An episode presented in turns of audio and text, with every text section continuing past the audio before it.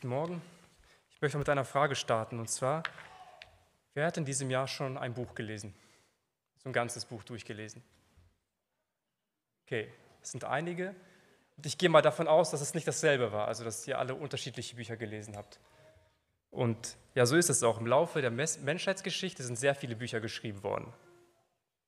Es sind nicht nur Bücher geschrieben worden, sondern auch es sind viele Zeitschriften, viele Broschüren, viele äh, Flyer irgendwo designt und gedruckt worden.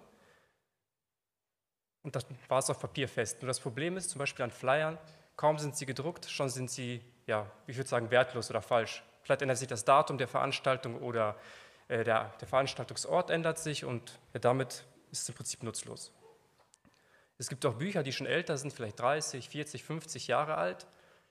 Die sind vom Inhalt heutzutage überholt oder der Inhalt ist so weit weg von unserem Leben, von dem, was wir brauchen, dass es eigentlich der Vergangenheit angehört. Also praktisch, da hat es keinen Nutzen für uns. Aber dann gibt es auch noch die Bibel und die Bibel ist einzigartig. Zum Beispiel steht sie auf der Liste der meistverkauften Bücher auf Platz 1. Aber das ist nicht der Hauptgrund, warum die einzigartig, sie einzigartig ist. Es gibt wirklich viele Gründe. Und einen Grund dafür finden wir in Matthäus 24, Vers 35. Matthäus 24, Vers 35. Himmel und Erde werden vergehen, aber meine Worte werden nicht vergehen. Also diesen Satz spricht Jesus in seiner Endzeitrede aus. Ja, er hält seine Rede und hat in dieser Rede viele Hinweise an seine Jünger.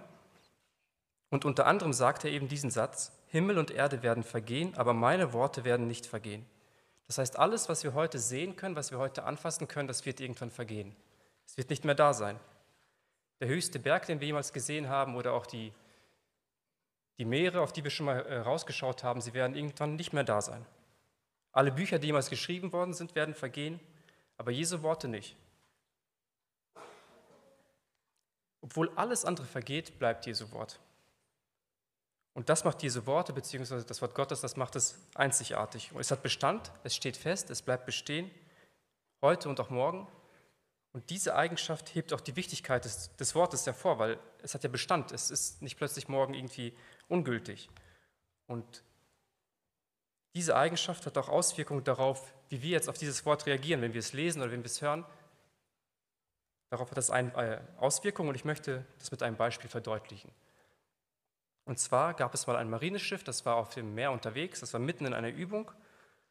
Ja, es wurden verschiedene Manöver trainiert, alles läuft nach Plan, die Besatzung macht ihren Job sehr gut und plötzlich taucht, taucht auf dem Radar des Schiffs ein unbekanntes Objekt auf. Es steht fest, also es bewegt sich nicht und liegt genau im Fahrweg des Schiffes. Der Kapitän, der reagiert sofort und schickt einen Funkspruch raus. Er sagt oder er lässt überliefern, Sie befinden sich in unserem Fahrweg, sehen Sie zu, dass Sie wegkommen. Als Antwort bekommt er zurück, ich werde mich nicht wegbewegen, umfahren Sie mich. Der Kapitän ist jetzt schon leicht gereizt, versucht es noch einmal. Er sagt, wir sind ein Marineschiff, jetzt machen Sie den Weg frei. Es kommt die Antwort zurück, ich kann mich nicht bewegen, umfahren Sie mich. Jetzt ist der Kapitän wütend, wir sind ein Marineschiff und ich bin der Kapitän des Schiffes. Wenn Sie den Weg jetzt nicht frei machen, dann wird das ernste Konsequenzen haben. Kurze Zeit später bekommt er die Antwort, ich kann mich hier nicht wegbewegen. Ich sitze in einem Leuchtturm, ändern Sie Ihren Kurs. Der Kapitän sagt nichts mehr, er lässt den Kurs des Schiffes ändern und umfährt den Leuchtturm. Ja, in dieser Geschichte gibt es zwei Parteien. Zum einen das Schiff und auf der anderen Seite den Leuchtturm.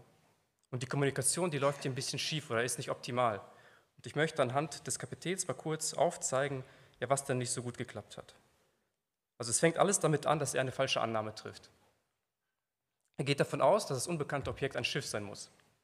Dann denkt er, dass sein Gegenüber unbedingt ausweichen muss. Also er muss seinen Kurs auf gar keinen Fall ändern, sondern sein Gegenüber ja, weil er eine höhere Stellung hat, weil er ja der Kapitän ist, weil er das Marineschiff äh, fährt oder, oder steuert.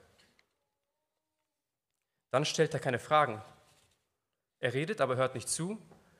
Als er aber dann jedoch versteht, dass es sich um einen Leuchtturm handelt oder dass er mit einem, es mit einem Leuchtturm zu tun hat, dann wird auch ihm klar, dass er, dass er, das Schiff, äh, dass er den Leuchtturm umfahren muss. Und ja, da hilft kein Reden, auch seine Position als Kapitän hilft da nicht, sondern er gibt die Kursänderung durch, sie umfahren das, äh, den Leuchtturm und ja, alles ist gut. Und ich möchte dieses, oder diese beiden Parteien oder dieses Beispiel auf unseren Umgang mit Gott und Gottes Wort äh, beziehen. Nehmen wir an, wir sind das Marineschiff. Also jeder ist in seinem Leben irgendwo unterwegs. Jeder hat seine Annahmen, wie das Leben funktionieren soll oder funktioniert. Jeder hat seine, seine Familie, seine Arbeit, seine Ziele, seine Motivation und so weiter. Und auf der anderen Seite ist der Leuchtturm. Und diesen Leuchtturm möchte ich mit Gott vergleichen. Also Gott ist der Schöpfer, der alles auf dieser Erde gemacht hat. Er hat auch die Naturgesetze gemacht, wie zum Beispiel die Erdanziehungskraft. Und die Erdanziehungskraft, die ist ja wie ein Stein gemeißelt, die ist wie ein Leuchtturm. Sie steht fest, also auf sie kann man sich verlassen. Ich habe noch nie einen Stein fallen gelassen und er ist nicht auf den Boden aufgekommen, der ist immer runtergefallen. Gott spricht auch über sich selbst in dem Psalm, dass er ein Fels und auch eine Burg ist. Er bietet Schutz und Sicherheit und das, weil er fest steht, weil er fest ist, weil er einfach unverrückbar ist. Gott sagt über sich selbst, ich bin der ich bin.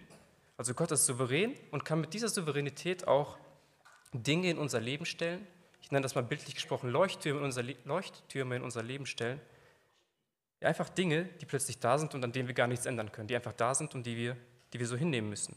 Es gibt aber auch Leuchttürme hier in diesem Wort Gottes. Ich, ich möchte das mal mit diesem Bild bezeichnen. Es sind einfach Wahrheiten, und Prinzipien, die feststehen, die Gott festgelegt hat, die Gott festgesetzt hat und die Gottes Wesen widerspiegeln und die Gottes Wille sind, also Leuchttürme in seinem Wort.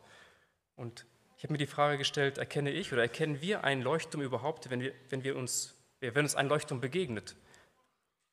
Es ist möglich, dass wir sehr voreingenommen an das Wort Gottes herangehen, dass wir in gewisser Weise Scheuklappen anziehen, dass wir nur das sehen, was wir sehen wollen, und dass wir vielleicht auch nur das akzeptieren, was, was mit unserem Denken übereinpasst, äh, übereinstimmt. Und alles andere passt irgendwie nicht. So tut es ja hier auch der Kapitän in diesem, in diesem Bild. Er nimmt an, dass der Punkt auf dem Radar ein Schiff ist und geht davon aus, dass dieses Schiff sich auch bewegen kann. Er hört dem Mann im Leuchtturm überhaupt nicht zu. Er stellt ihm nicht die richtigen Fragen, er stellt ihm eigentlich gar keine Fragen. Und wie ist es jetzt, wenn wir das auf unser Bibelstudium und unser, unsere Beziehung mit Gott beziehen? Wollen wir das Wort erforschen? Wollen wir Gott kennenlernen? Ruft das Wort bei uns Fragen hervor? Oder stellen wir auch Fragen, damit wir da auch irgendwo weiterkommen oder Gott besser kennenlernen? Beschäftigt es uns? Und in der Apostelgeschichte 7, in Apostelgeschichte Kapitel 7, gibt es einen schönen Ausdruck, wenn das Wort Gottes wirkt, also wenn es, wenn es an uns Menschen wirkt. Und zwar hält Stephanus in Kapitel 7 eine Rede an die ja, an die Pharisäer. Und als er seine Rede abgeschlossen hat, dann finden wir, wie, die, wie, wie das Wort Gottes an den Pharisäern wirkt. Und zwar steht dort, als sie aber das hörten, schnitt es ihnen ins Herz. Das Wort Gottes, das wirkte. Zurück zum Beispiel, der Kapitän hatte sehr, sehr spät erkannt, dass es, hier, dass es sich hier um einen Leuchtturm handelt, dass es kein Schiff ist. Und wenn wir jetzt etwas Neues im Wort Gottes kennengelernt haben oder entdeckt haben, wenn wir vielleicht eine neue Eigenschaft, uns eine Eigenschaft Gottes besonders wichtig geworden ist, wenn es eine neue Wahrheit, wenn wir eine Wahrheit entdeckt haben, die, die plötzlich unser Herz trifft, wie gehen wir damit um? Was machen wir damit? Zurück zum Beispiel in dem Moment, wo der Kapitän erkennt oder verstanden hat, dass es ein Leuchtturm ist, da hört er auf, mit seinem Gegenüber zu verhandeln. Er beruft sich auch nicht mehr auf, seinen, auf seine Stellung. Er gibt seinen Willen auf, den Kurs zu ändern. Ja, der Leuchtturm bewirkt eigentlich eine Kursänderung. Weil klar ist, dass der Leuchtturm feststeht und er wird sich nicht bewegen, er kommt nicht weg. Der Kapitän muss sich dem anpassen. Und auch ich wünsche uns eine Offenheit gegenüber dem Wort Gottes, gegenüber Gott, dass wir erstens die Leuchttürme erkennen in seinem Wort und dass wir auch zweitens, ja, wenn wir sie erkannt haben, wenn sie in unserem Herzen etwas bewirken, dass wir dann auch die richtige ja, Kursänderung in unserem Leben vornehmen damit wir ja, an Christus ähnlicher werden können. Das ist ja das, was letzten Endes Bestand hat. Denn Jesus sagt, Himmel und Erde werden vergehen, aber meine Worte werden nicht vergehen.